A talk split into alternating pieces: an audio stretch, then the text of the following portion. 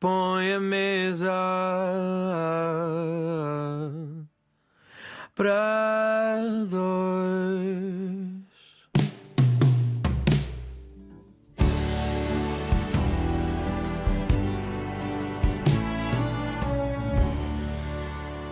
Olá, boa noite. O meu nome é Nuno Galpim e hoje reservei uma mesa para dois com a Carminho. Boa noite. Olá, boa noite, Nuno. Mas antes de começarmos a conversar, é preciso escolher o que é que vamos jantar. Carminho, a escolha vai ser tua. Apetece-te comida portuguesa? É sempre uma boa ideia. Olha, um bacalhau gomes de sá é sempre bom, mas para jantar talvez. Não sei, bacalhauzinho. Gosto de bacalhau cozido. E acompanhas com? Com um vinho tinto, não. Com vinho tinto. Tens assim alguma região que gostes mais? Não, eu, eu não, eu, eu gosto mais de cerveja, sabes? É? Eu gosto de beber vinho, assim, com, se comer um bacalhau cozido com grão e com batatinha, não sei o quê, acho que um vinho fica sempre bem. Eh, e bebo, mas de vez em quando, mas, mas sou mais fã de cerveja. Como diria o Odorico Paraguaçu, eh, cervejista militante. Sou. Olha. Não eh, sou militante, calma. Só cervejista. Mas de vez, em- de vez em quando sou cervejista. Nada contra. Olha, vamos ter de ouvir algumas canções para já. A primeira para podermos chegar ao local onde vamos jantar, naturalmente. Escolhe tu. Vou começar pelo- com a minha cantora favorita, que é a Nina Simone. E, e escolhi o July Tree porque acho uma canção brilhante, luminosa, que fala sobre, sobre o amor, sobre a descoberta desse amor, sobre não perder essa esperança. É uma canção incrível, mas sobretudo, e eu concordo contigo, é uma das maiores, se não para mim também, a maior voz de todos os tempos como cantora.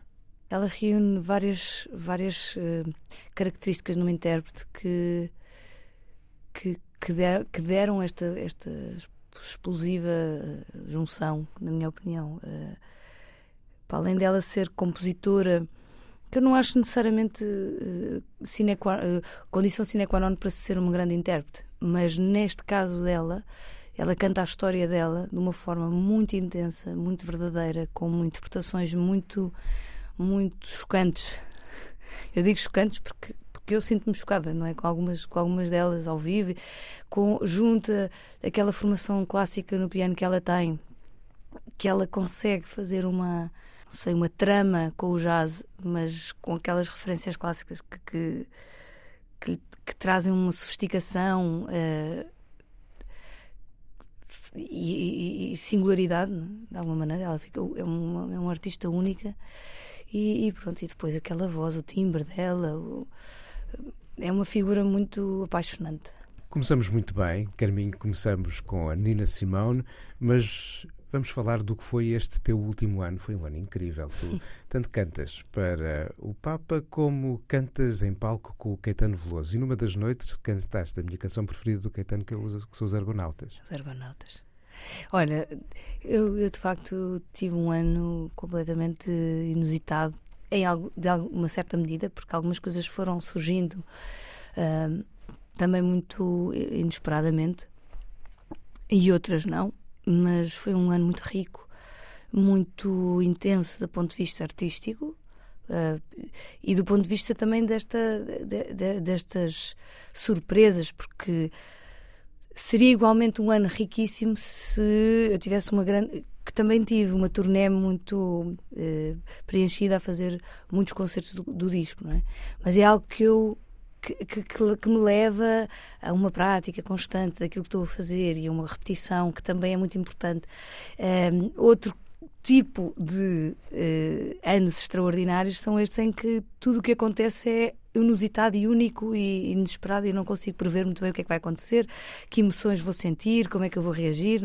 c- cantar para o Papa naquelas condições, com, com um milhão e meio de pessoas à frente, acho que tal- vai ser difícil alguma vez isto voltar a acontecer comigo, não é? Eh, E, são, são várias camadas de, de- de experiência eh, única que estão ali a acontecer, não só do ponto de vista básico e técnico, eh, de estares a cantar num palco que tem não sei quantas torres de delay para um milhão de pessoas, eh, foi uma experiência que eu nunca tinha vivido. Porque isso tecnicamente interfere também naquilo que vais fazer. Pensas nisso no momento de pegar o microfone e começar a cantar? Claro. Claro, porque eu não sei se vou ouvir. Eu não sei o que é que vou ouvir, não sei se o meu. Percebes? Tecnicamente é algo muito uh, inesperado, nada seguro. Uh, eu fiz um ensaio uns dias antes, mas quando chego ali, a, a, a, cerimónia já está a decorrer. Eu não vou fazer um ensaio antes de começar. Eu nunca tinha cantado com as torres de delay todas ligadas, eu só tinha cantado com uma pequena escuta. Uh, e isso, isso impõe um respeito enorme, porque não sabes se te vais ouvir, se vais perceber o que é a guitarra portuguesa no meio daquele. Eu ia cantar à capela e cantei. E depois, um outro nível bastante mais profundo e, mais, e bastante também mais, mais também inesperado, que é o, o lado emocional. De, porque naquele momento eu estava. Eu, eu não. Eu, eu, sou uma pessoa uh, com uma fé uh, uh, assumida e profunda, que é algo que, que, que, atravessa a minha vida de uma forma bastante transversal. Não, não não é mais uma fase da minha vida, é algo que acompanha tudo o que faço. E aquele momento foi um momento profundamente íntimo, meu, de oração e de entrega, um bocadinho numa perspectiva. A minha avó, a minha avó, eu lembro-me de um momento com a minha avó muito ternurente, que na altura não percebia, mas que era eu ia à missa com a minha avó e ela. E, e quando as, os coros estavam a cantar, a minha avó dizia, dava-me sempre assim um encontrãozinho e dizia: cante, cante, você tem, a menina tem que cantar, porque deram-lhe, agora tem que devolver. E eu era pequenina, quer dizer, já, já cantava, já, já, já, se percebia que eu tinha uma voz, que, que, tinha tido ali um dom para, para o canto, mas quer dizer, era uma criança. E às vezes os coros cantavam, não me dava apetecia nada cantar com os coros em, certas, em certas missas. Mas ela dizia-me sempre: tem que cantar porque porque é a devolução de, um, de, uma, de algo que lhe foi dado. Sentiste isso então naquele momento também? Senti, senti. Depois a canção fui eu que a escrevi e na altura eh, é uma canção que, que não deixa de ser também uma, uma oração. É, quando eu a fiz, fiz com a pensar em várias pessoas, uh, mas também num, num gesto de, de, oração, pensar que, que de qualquer maneira, apesar de eu estar sozinha no momento de decidir a minha vida, há sempre uma luz, há sempre uma ideia de, de, de acompanhamento, de alguém que, que nos inspira, que nos sugere, que, que há uma inspiração para, para certas decisões e, portanto, a intuição leva-nos a decidir se calhar um pouco melhor. Ou, não sei, eu, eu acredito um bocadinho nessa ideia um bocado metafísica eh, de que somos inspirados em algum momento, quanto mais abertos estamos para isso e que a nossa intuição leva-nos leva a lugares que se calhar a nossa razão não, não saberia levar. É um dos grandes momentos de 2023. É. Para ti que estavas a cantar e para nós que te estávamos a ah, escutar, inevitavelmente, ah, garanto que foi. O Caetano também, re, também senti, senti-te a cantar e foi também um momento especial para mim, já vamos falar dele, está garantido. Mas tens também uma experiência de cinema, o filme do Yorgos Lantimos. É verdade, essa experiência já não, já não foi deste ano, foi, ou seja, a gravação foi em 2021 uh, as filmagens, mas toda essa experiência, estes anos a, a, a, nesta, nesta produção, uh, tem, sido, tem sido incríveis e, e, de uma aprendizagem enorme, porque aconteceram muitas coisas que eu nunca tinha vivido, como, como estar num set uh, daqueles, com aquela produção, com aqueles cenários, com aquele realizador. A tocar guitarra. A tocar guitarra, essa é outra. É que eu fui desafiada por ele a, a ser eu a tocar a guitarra portuguesa. E na altura a história é, é, é gira porque porque também mostra a genuinidade com que certas pessoas, não sei se todas neste, neste nível de produção, mas uh, o fazem. Ele, ele é que, quando temos nós os dois uma reunião, uh, por sobre, sobre o que seria o repertório a, a, fazer e o que é que ele estava à espera, o que é que ele queria, percebi para já, o nível de, de, de pesquisa e, de, e de, conhecimento que ele tinha sobre o fado. E, e, fiquei surpresa, não posso dizer que não, mas. Não estavas à espera. Não, acho que ele também foi-se. Uh, foi-se documentar. Foi-se documentar uh, para poder decidir e para poder fazer as suas escolhas. Eu também não percebi ao, ao, no início o que é que ele procurava, mas, mas ele depois disse que, que, que me procurou. E isso, isso também foi interessante. Depois procurar a, lá está eu que procurar, mas encontrar a canção e eu, eu é que lhe disse que achava que a guitarra portuguesa era um, um ícone importante uh, para descrever aquela cena. Uh, para identificar ainda melhor aquele momento e aquele género musical e, aquela, e aquele, aquela cena. E ele concordou, mas ele não queria que fosse um homem a tocar, não queria que fosse um homem a tocar para uma mulher. O filme é muito virado para um lado de emancipação feminina e de, e de uma de uma descoberta de uma forma muito uh, naif, vamos dizer assim, uh, da mulher, de, de, si própria. Qual é que é o título do filme em português? Pobres Criaturas. É, é, é, a história. Não sei se posso ser um bocadinho spoiler. Posso? Podes. Sem fazer muito spoiler. É, é, mais ou menos. Dá a sinopse. É uma história paralela à história do Frankenstein de uma figura uh, que existe, mas que o seu interior ainda não, ainda não está, não é humano, percebes? Então é humano, mas não está desenvolvido. É como se fosse uma criança dentro de um corpo de mulher. E ela está a descobrir o mundo. Ana, e é mais um filme de um dos realizadores mais desafiantes dos últimos tempos. Sem dúvida. E depois ele, ele disse: Então, e se fosses tu a tocar a guitarra? Ana. E eu, sem lhe ter dito nada, sem lhe ter dito que nunca tinha tocado guitarra portuguesa. Disseste-lhe que sim. Disse-lhe que lhe respondia daqui a uma semana.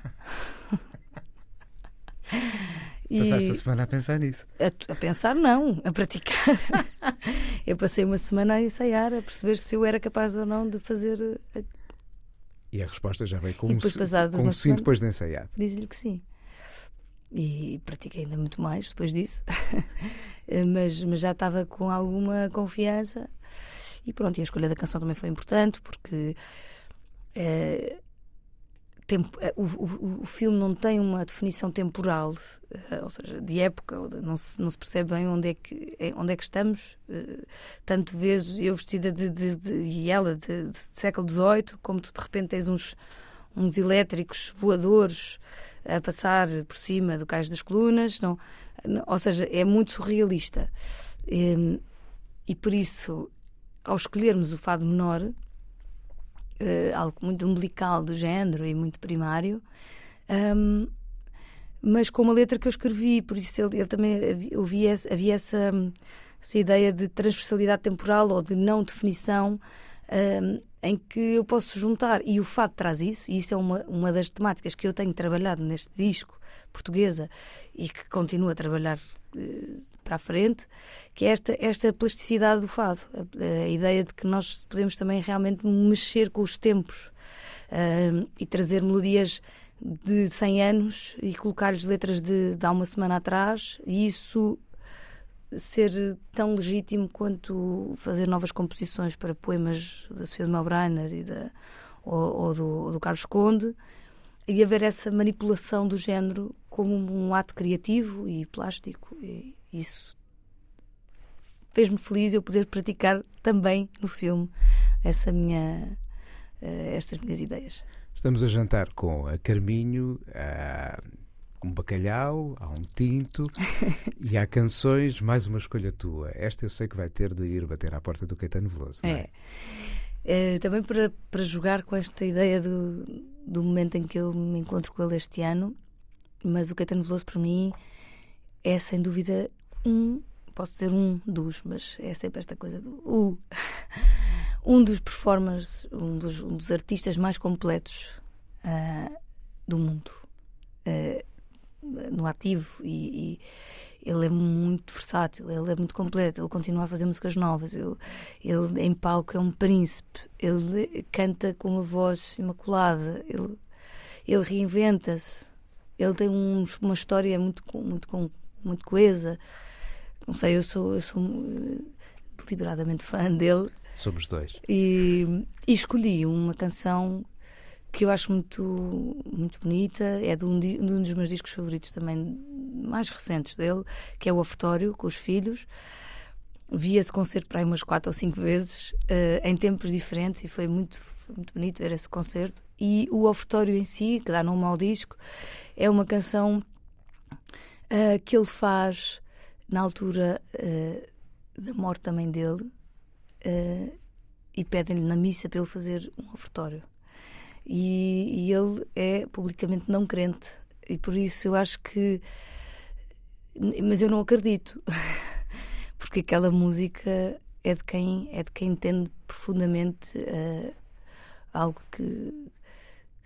algo que tem a ver com a fé e que, e que tem a ver talvez com aquilo que falavas no início, com, com uma gratidão uma gratidão por aquilo que nós não sabemos explicar, porque, mas, que, mas que convive connosco e que está connosco. E, e é um ofertório muito bonito. O ofertório é de facto um momento incrível. Na sua vastíssima obra de, de palco, ele tem uma coleção incrível de discos captados ao vivo, qual deles o melhor.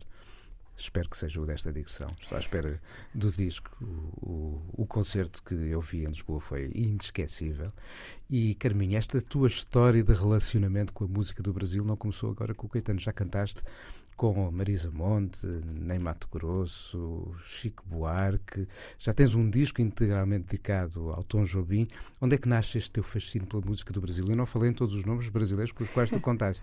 cantaste. Já, já dava um disco de colaborações brasileiras só esta ideia dos duetos. Mas onde é que nasce este teu fascínio pela música do Brasil? Ah, olha, nasceu uh, no Algarve quando eu, quando eu de pijama via, via as novelas brasileiras.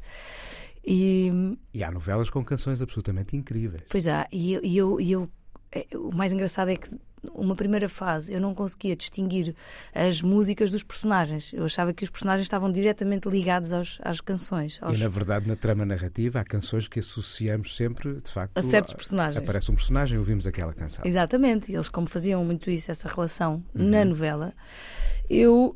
Uh, quando comecei a ouvir aquelas vozes e aquelas músicas, eu, eu, eu, eu relacionava aquilo tudo para as novelas. Quando eu descobri que a, que a música do Sabiá, ou sei lá, o Wave, não era só um genérico de novela, mas era uma das canções de um grande compositor que tinha, entretanto, uma enorme e vasta uh, uh, obra. obra. Eu, sem desprimor nenhum, larguei as novelas e, e virei para a música. Eu fiquei completamente fascinada com a descoberta é um momento de descoberta de música. Eu podia pesquisar muito mais coisas, eu tinha um, eu tinha um caminho. Uhum. Foi como se me tivessem dado um caminho. Depois houve a descoberta do próprio Brasil. Tu começas a descobrir o Brasil através das novelas, as novelas levam-te aos discos e às vozes. E depois como é que foi chegar ao Brasil? A primeira vez que eu fui ao Brasil uh, foi de barco. De barco? Sim. Foi de navio. Quanto tempo? Foram 16 dias até, até mais ou menos. Eu entrei no, no Rio de Janeiro pela Baía de Guanabara, tipo por mar. Deve ser uma visão incrível. É, é, é uma sensação única, quer dizer, é inexplicável, porque começas a ver a terra, às tantas e aquelas, aquelas pequenas ilhas que se começam a aglomerar e cada vez maiores, e de repente vês o Cristo Rei o Cristo Rei, o Cristo Redentor. Uh, e a Baía de Guanabara, que é assim, enorme, foi uma experiência muito marcante.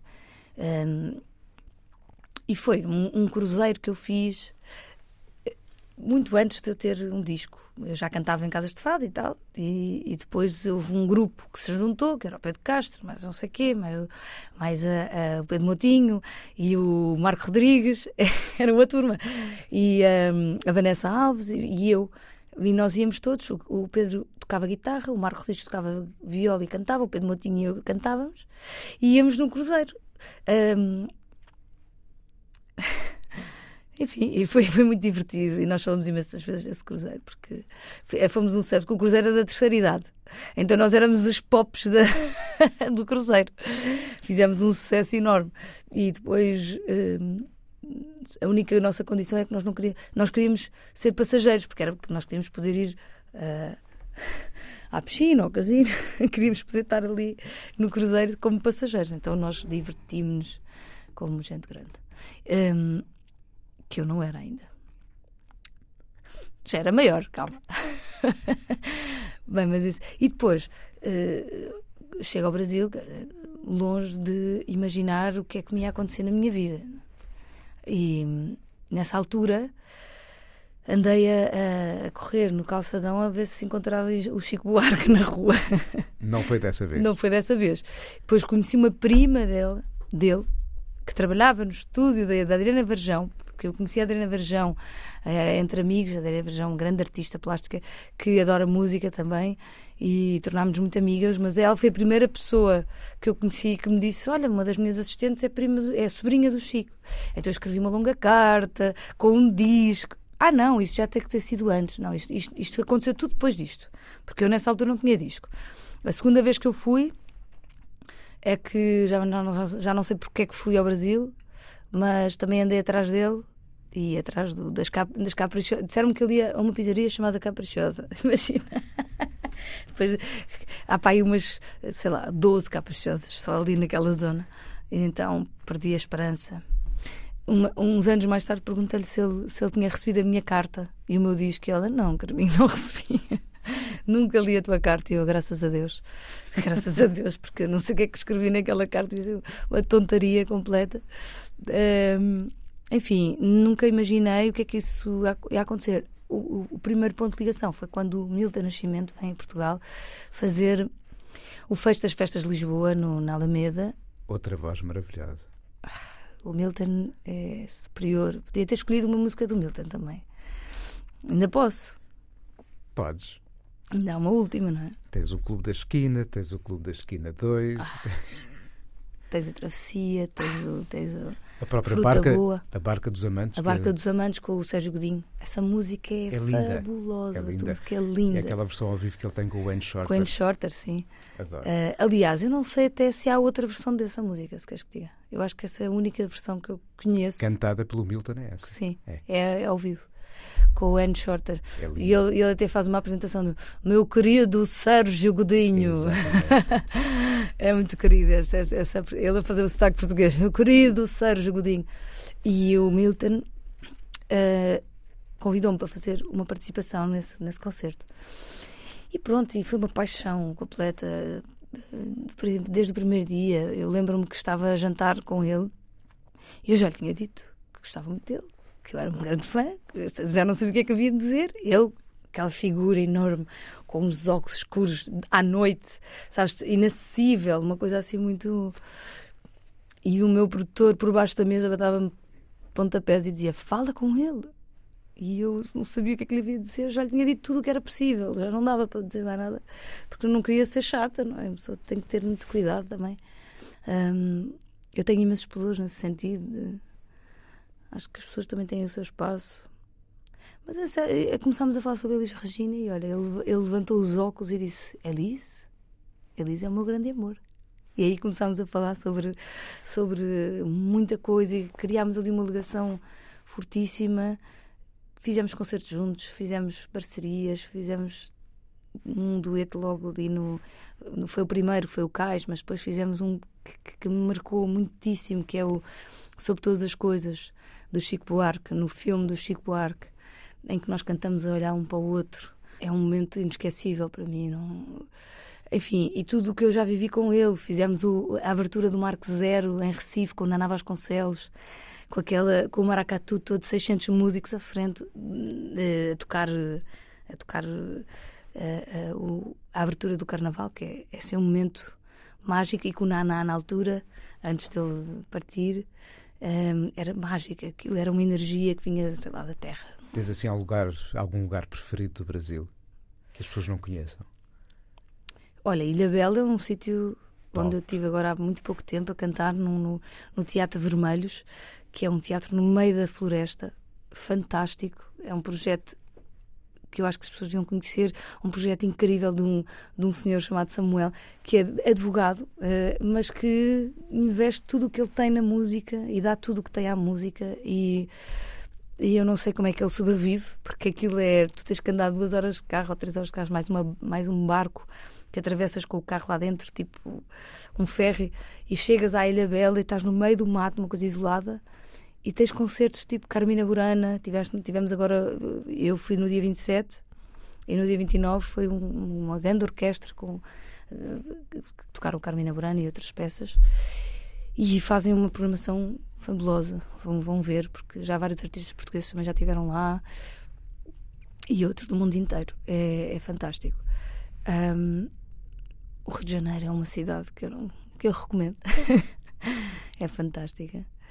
Um, e pronto, e mais recentemente estive agora na Bahia, que foi também uma, uma descoberta. Já tinha estado lá na altura do Cruzeiro, tive um oponopof no Cruzeiro, mas não tive muito tempo para ver. Uh, e desta vez tive, passei lá a passagem de ano e foi, e foi incrível. Histórias com o Carminho para partilhar nesta mesa para dois. Chegou a altura de eu te trazer uma canção. E olha, pode não haver muita imaginação nesta escolha, hum. mas foi mesmo uma das canções de 2003 de que eu mais gostei e o álbum foi mesmo um dos discos que mais marcaram. Entre os discos que eu escutei no ano passado, sim, tu conheces bem o disco, chama-se Portuguesa. é teu. E olha, Carminho, estas são as praias desertas. Esta canção para mim é absolutamente especial, mas há uma coisa que eu gosto muito neste teu disco, que é a forma como não esqueces a tradição do fado, evocando o marceneiro. Mas depois estás aqui tu a cantar, mas também a trabalhar a matéria da própria escrita, da composição. A Luísa Sobral, a Rita Vian, Joana Espadinha, o Marcelo Camelo, estão aqui sim novos olhares sobre o fado. Nós hoje podíamos estar a jantar numa casa de fados. Uhum podíamos estar a ouvir como o fado no século XXI continua a ser desafiante. E já agora até perguntava-te uma coisa. Uh, como vês tu esta Lisboa com vagas de turismo a visitar as casas de fadas que eles conhecem hoje em dia são as mesmas que tu descobriste quando eras miúda? Uh, não todas, nem todas, e, mas na altura talvez houvesse casas mais. Quando eu digo turísticas, uh, algumas vezes é depreciativo, outras vezes não. Uh, tem a ver com uma, uma, uma mostra daquilo que, que é o fado. O que eu sinto mais falta, se queres que te diga, é, é dos fadistas nas casas de fado. Dos fadistas que, que na altura, há, uns, há 10 anos atrás, há 15 anos atrás, há 20, agora já posso falar há 20, que até me dá um bocado, um bocado de impressão, mas este vai ser o ano dos teus 40. É, os anos dos meus 40. Portanto, há 20 não era assim nada.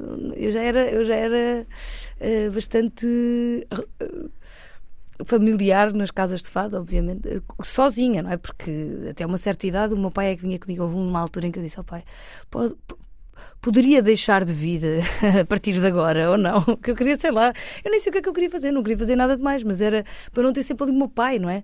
Um, de escolta. Enfim, depois ele começou a deixar de ir.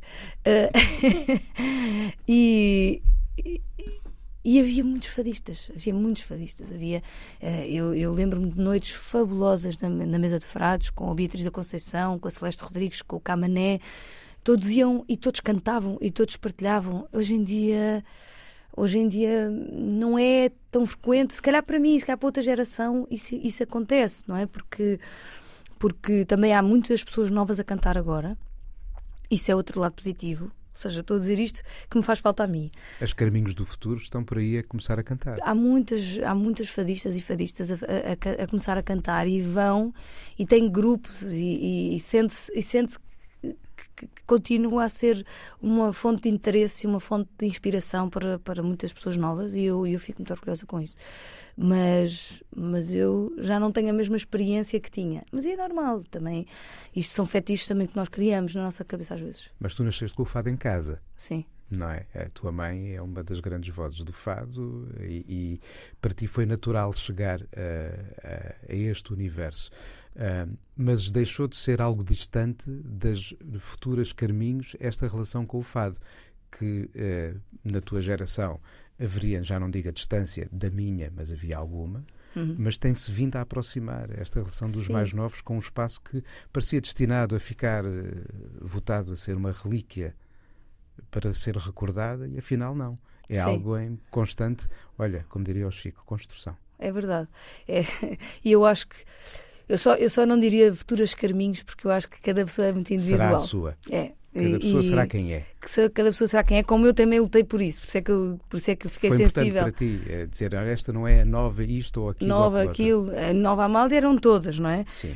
E isso é injusto para a Amália e para nós, porque nós nunca vamos ser a Amália. E a Amália também foi, foi, foi, ela. foi ela, não é? E, e portanto eu acho que, sem querer estar a, a a corrigir, não, não era essa a minha, intenção de todo, mas, é, mas é, é, foi um ponto que, que, que, que me foi sensível durante a minha vida, que era também poder ter a minha voz e, e, e expressar-me através do fado aquilo que são as minhas, as minhas temáticas e as minhas preocupações. Eu acho que o meu assunto é sempre o mesmo.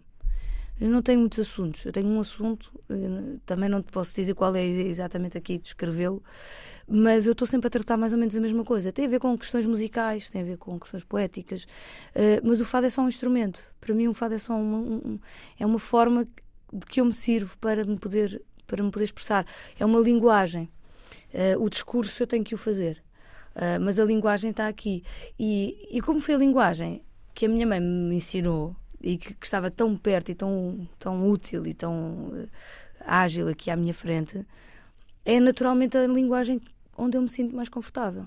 Uh, como ouvintes com outras outras músicas também, naturalmente. Sim, como eu convivo com outras músicas, mas é um bocadinho como se tu tivesses que. que quer dizer, tu, tu podes ser uh, fluente em várias línguas. Claro. Mas a tua língua mãe, aquela língua em, em que tu, com, com que, que tu nasceste, com que sonhas, com que se calhar faz algumas traduções ou com que, ou com que gostas de amar profundamente. É, é a nossa. É, é aquela. E para, e para mim o fado é essa forma de amor que eu tenho mais profunda. Também porque tem a ver com o conhecimento. Quanto mais uh, natural e, e conhecedor és de alguma coisa, também isso torna-se muito, flu, muito fluente em ti, muito natural. As, as, estas experiências que eu vou fazendo são experiências que me são de alguma forma naturais. Não, não, não são. Uh, são exercícios, percebes? São prática. É praticar o fado. Uh, para mim é essa. Uh, essa o interesse para mim é esse, é praticar. É ir fazendo experiências, ir fazendo práticas, ir fazendo exercícios. Uh, que, que, me levam a certos resultados. Não, não tem que estar certos nem errados, nem tem que ser novos, nem tem que ser uh, inovadores, ou, ou, não tem nada que ser isso. Esse resultado não me cabe a mim avaliar. Gosto imenso que me digas que gostaste da peça em si, de, de um todo e que, e que te fez sentido tanto essa, uh, o fado de página do marceneiro como o Leve Meu Barco do Mar do Marcelo Camelo e que, isso, e que tu vês alguma relação. Porque eu fiz relações, eu tentei relações nesse sentido, eu fiz essas experiências, esse exercício. Uhum. Agora, uh, eu, eu faço os discos sobretudo primeiro para mim. Uh, nada egoisticamente falando, até porque eu não tenho pretensão que o disco vá. Eu estou muito surpresa da reação a este disco. Foi, deixou muito feliz e mas mas eu não quando começo a fazê-lo eu eu faço sobretudo para mim Olha, foi magnífico este jantar, mas na hora da sobremesa há uma última canção e é escolhida por ti. Qual é que vai ser? Eu... Ou canção instrumental? Estás entre uma coisa e outra. Eu, eu agora estou indecisa, sabes? E então, para onde é que vai? Se por um lado eu queria trazer a minha primeira sugestão, que era do, de um disco que, que, eu acho maravilhoso, que é o Creations do Keith Jarrett, que ele, fez, que ele juntou vários improvisos em vários países. E este em Tóquio, por exemplo, mas uh, e pensar como é que um artista se se desdobra e, e improvisa e, e, se desta forma, quer dizer, eu, eu acho é, uma, é um dos meus pianistas, quer dizer, é um dos meus músicos favoritos e acho intrigantemente uh, nem, nem eu consigo avaliar, percebes? até para elogiar, eu costumo dizer isto das coisas, até para elogiar é preciso ter cuidado, porque é preciso saber elogiar, e eu não sei elogiar um músico como este, uh, mas sei apreciá-lo e, sei, e gosto. E... Ou então, falámos um bocadinho sobre o Milton, e ele é a minha grande paixão, assim, fiquei na dúvida se não, se não ouvia o Fruta Boa do Milton. Mas, mas vamos ouvir então o Keith Jarrett, que, te, que deixa também assim, uma peça mais comprida para, pela noite dentro. Beijinho e até à próxima. Beijinhos, obrigada.